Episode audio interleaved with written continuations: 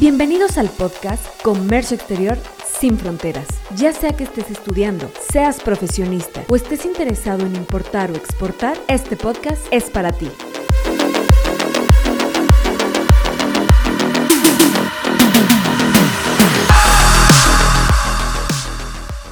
Hola, ¿qué tal aduaneros? Bienvenidos a su podcast favorito, Trade Comercio Exterior sin Fronteras. Es un gusto saludarlos. Les habla el socio consultor de la firma Trade, especialista en procedimientos de importación y exportación, el licenciado Diego Reina Limón. En este capítulo vamos a analizar uno de los documentos más importantes que tenemos que tener anexado al pedimento.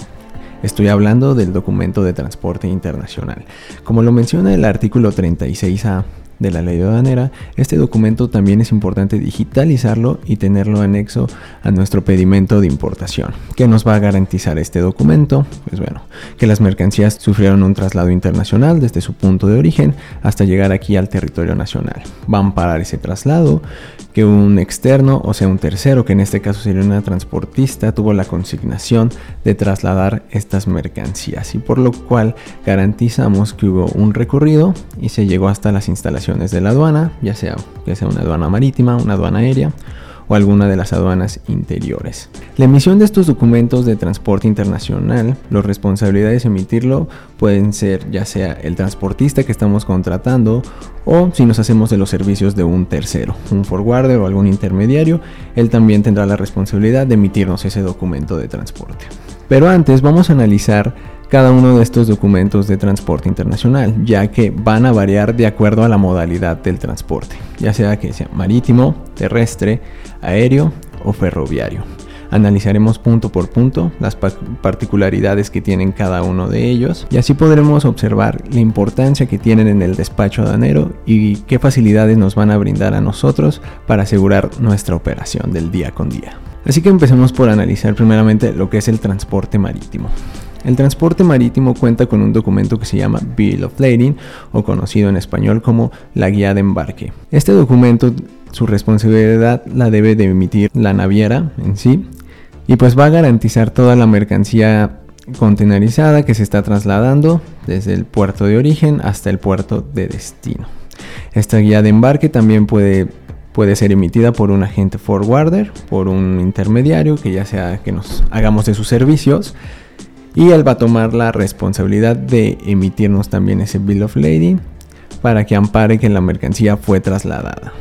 Entonces, aquí vamos a diferenciar dos tipos de bill of lading. El que nos emite la naviera, el que emite toda la carga que viene contenida en el buque, se le conoce como bill of lading master y el que nos emite el, agente intermediario forwarder se le conoce como eh, bill of lading house. Entonces ahí tenemos una muy importante diferencia. La master nos lo va a emitir la naviera en sí y lo que es la guía house nos lo va a emitir el, transportista, el forwarder, el agente transportista. Obviamente identificamos este tipo de este tipo de servicios de forwarders son entes que no cuentan con sus medios de transporte, entonces ellos están al tanto en páginas de reservas en conjunto con las navieras para ser un intermediario, trabajar con terceros y así emitir este documento. Entonces es importante conocer esas dos diferencias, así lo podemos ver. Guía Master para las navieras y la guía House para los intermediarios o forwarders. ¿Qué particularidades normalmente tienen los Bill of Lading? Pues bueno, va a traer el número del buque, el número de bultos que se están que se están trasladando, una descripción de la mercancía, si la guía ya viene prepagada o pagada ya totalmente desde origen. Y bueno, para determinar eso, pues los cinco terms son los que nos van a, brindar a esa herramienta para determinar las guías pagadas y prepagadas. Obviamente también tienen que venir los datos del emisor, es decir, en este caso la naviera, los datos del origen, los datos del exportador y los datos del cliente final. Es muy importante que, este, que los bill of lading vengan consignados a nosotros como el cliente final al que le va a llegar la mercancía porque al momento de que llegan al puerto, nosotros tenemos la tarea de revalidar esa guía. Obviamente, entiéndase revalidar como que como que yo este, estoy reclamando la mercancía. Es mía y pues yo tengo que hacerme cargo de ella para proceder al despacho aduanero. Entonces la forma en que yo voy a revalidar e ir a reclamar esa mercancía que es mía es mostrando el bill of lading donde se me esté consignando la propiedad de la mercancía. Entonces ahí es importante diferenciar si usamos la guía master y el uso de la guía house dependiendo de cómo llevemos nuestro servicio, nuestro servicio marítimo para la importación de mercancías. Cabe destacar que en el pedimento, de acuerdo al anexo 22, tenemos un apartado donde se declaran esas guías, ya sea la guía master o la guía house o podemos declarar las dos sin ningún problema. Y bueno, eso es para el transporte marítimo. ¿Qué pasa con el transporte terrestre? El transporte terrestre utiliza un documento llamado carta aporte. Este es emitido por los transportistas terrestres, igualmente ampara el traslado desde las mercancías desde su origen hasta su destino. En el caso de, de, importaciones y exportaciones, traslados internacionales, la carta aporte que nos va a ser válida va a ser desde el origen de la mercancía, desde las instalaciones del exportador hasta las instalaciones de la aduana fronteriza. Esa es la carta aporte que debemos, que debemos tomar en cuenta y la cual debemos digitalizar en el pedimento de importación. Ahora bien, hay una problemática que pasan muchos importadores y es que para las importaciones vía terrestre, sobre todo de Estados Unidos, esa carta aporte nunca llega a los importadores. O sea, se la quedan los operadores, se la queda la transportista y el importador nunca la vio. Entonces, para solucionar este problema, en el caso de que no tengamos la carta aporte para la importación terrestre, nos brinda una herramienta y que también podemos utilizar como documento de transporte, lo que es la lista de empaque. Es decir, tendríamos que decirle a nuestro proveedor que nos proporcione la lista de empaque, que es un documento que es como si fuera una factura pero sin los valores unitarios, sin los valores totales. Esta va a contener un listado de toda la mercancía que estamos importando y sus peculiaridades como su peso neto o su peso bruto. Entonces, en dado caso de que en una importación terrestre nuestro transportista internacional no nos haya brindado la carta aporte, debemos utilizar la lista de empaque. Y con eso vamos a subsanar ese problema de que no contemos con ese documento de transporte y podremos digitalizarlo al pedimento y podemos anexarlo físicamente y nos va a amparar que ya contamos con el documento de transporte internacional.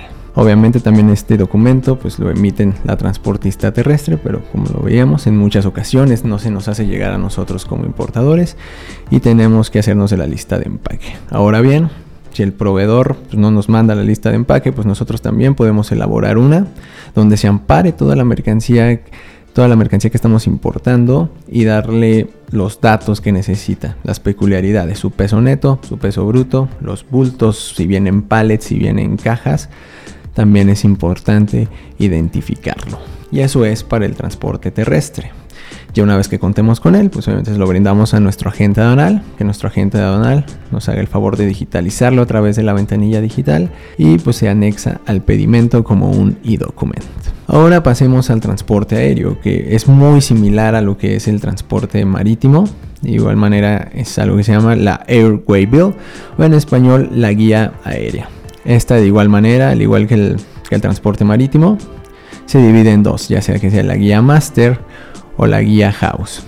En este caso la guía master es la que nos va a emitir la empresa aérea encargada de trasladar las mercancías y esta va a amparar toda la mercancía que viene, en, pues sí decir, en el, en el avión Mientras que la guía house pues, nos, la, nos la tiene que emitir ese, el transportista, el agente aéreo que estamos contratando para el traslado de nuestras mercancías. Al igual que en el transporte marítimo, en el pedimento tenemos la opción ya sea de declarar la guía master o declarar la guía house.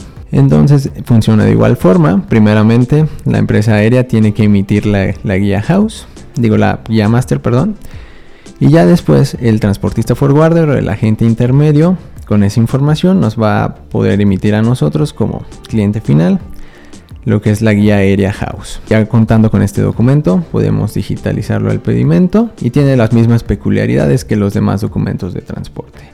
El número de vuelo, datos del exportador, datos del emisor, que en este caso sería la empresa aérea, e igualmente constatar de que vengan consignados hacia nosotros, ya que si no tienen datos de nosotros como clientes finales, como importadores finales, no vamos a poder revalidarla.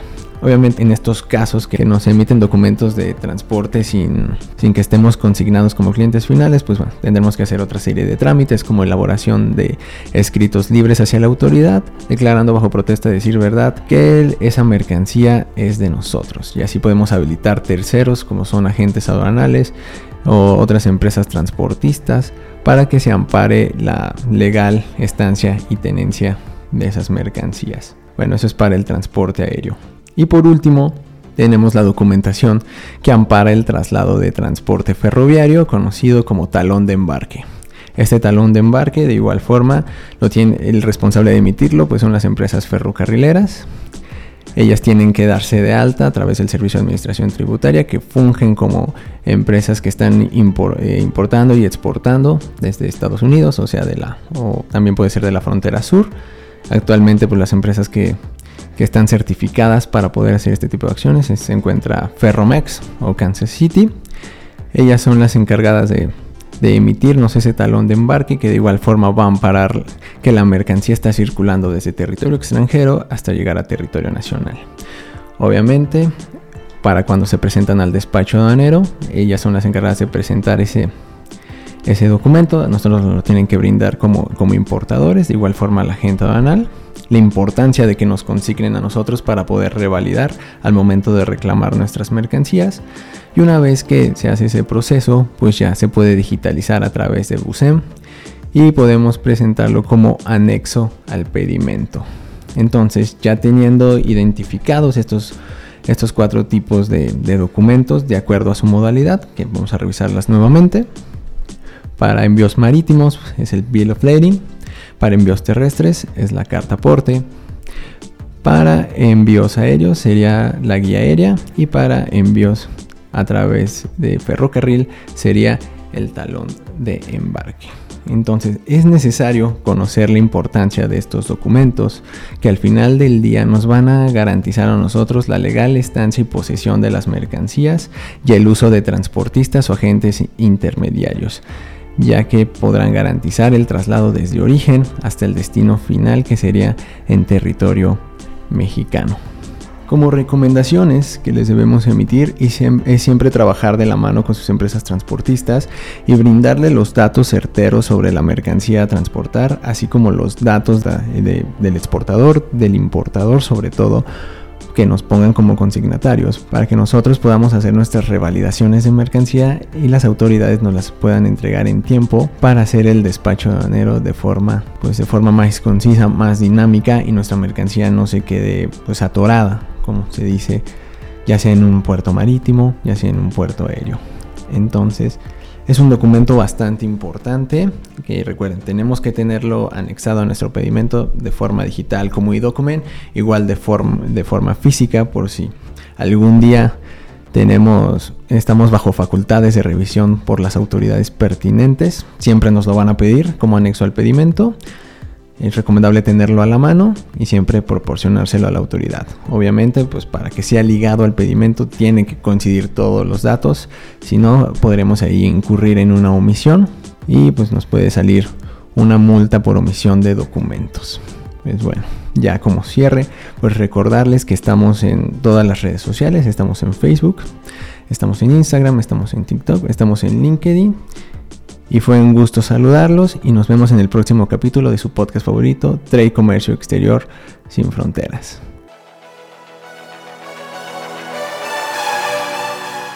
Síguenos en nuestras redes sociales donde encontrarás más contenido.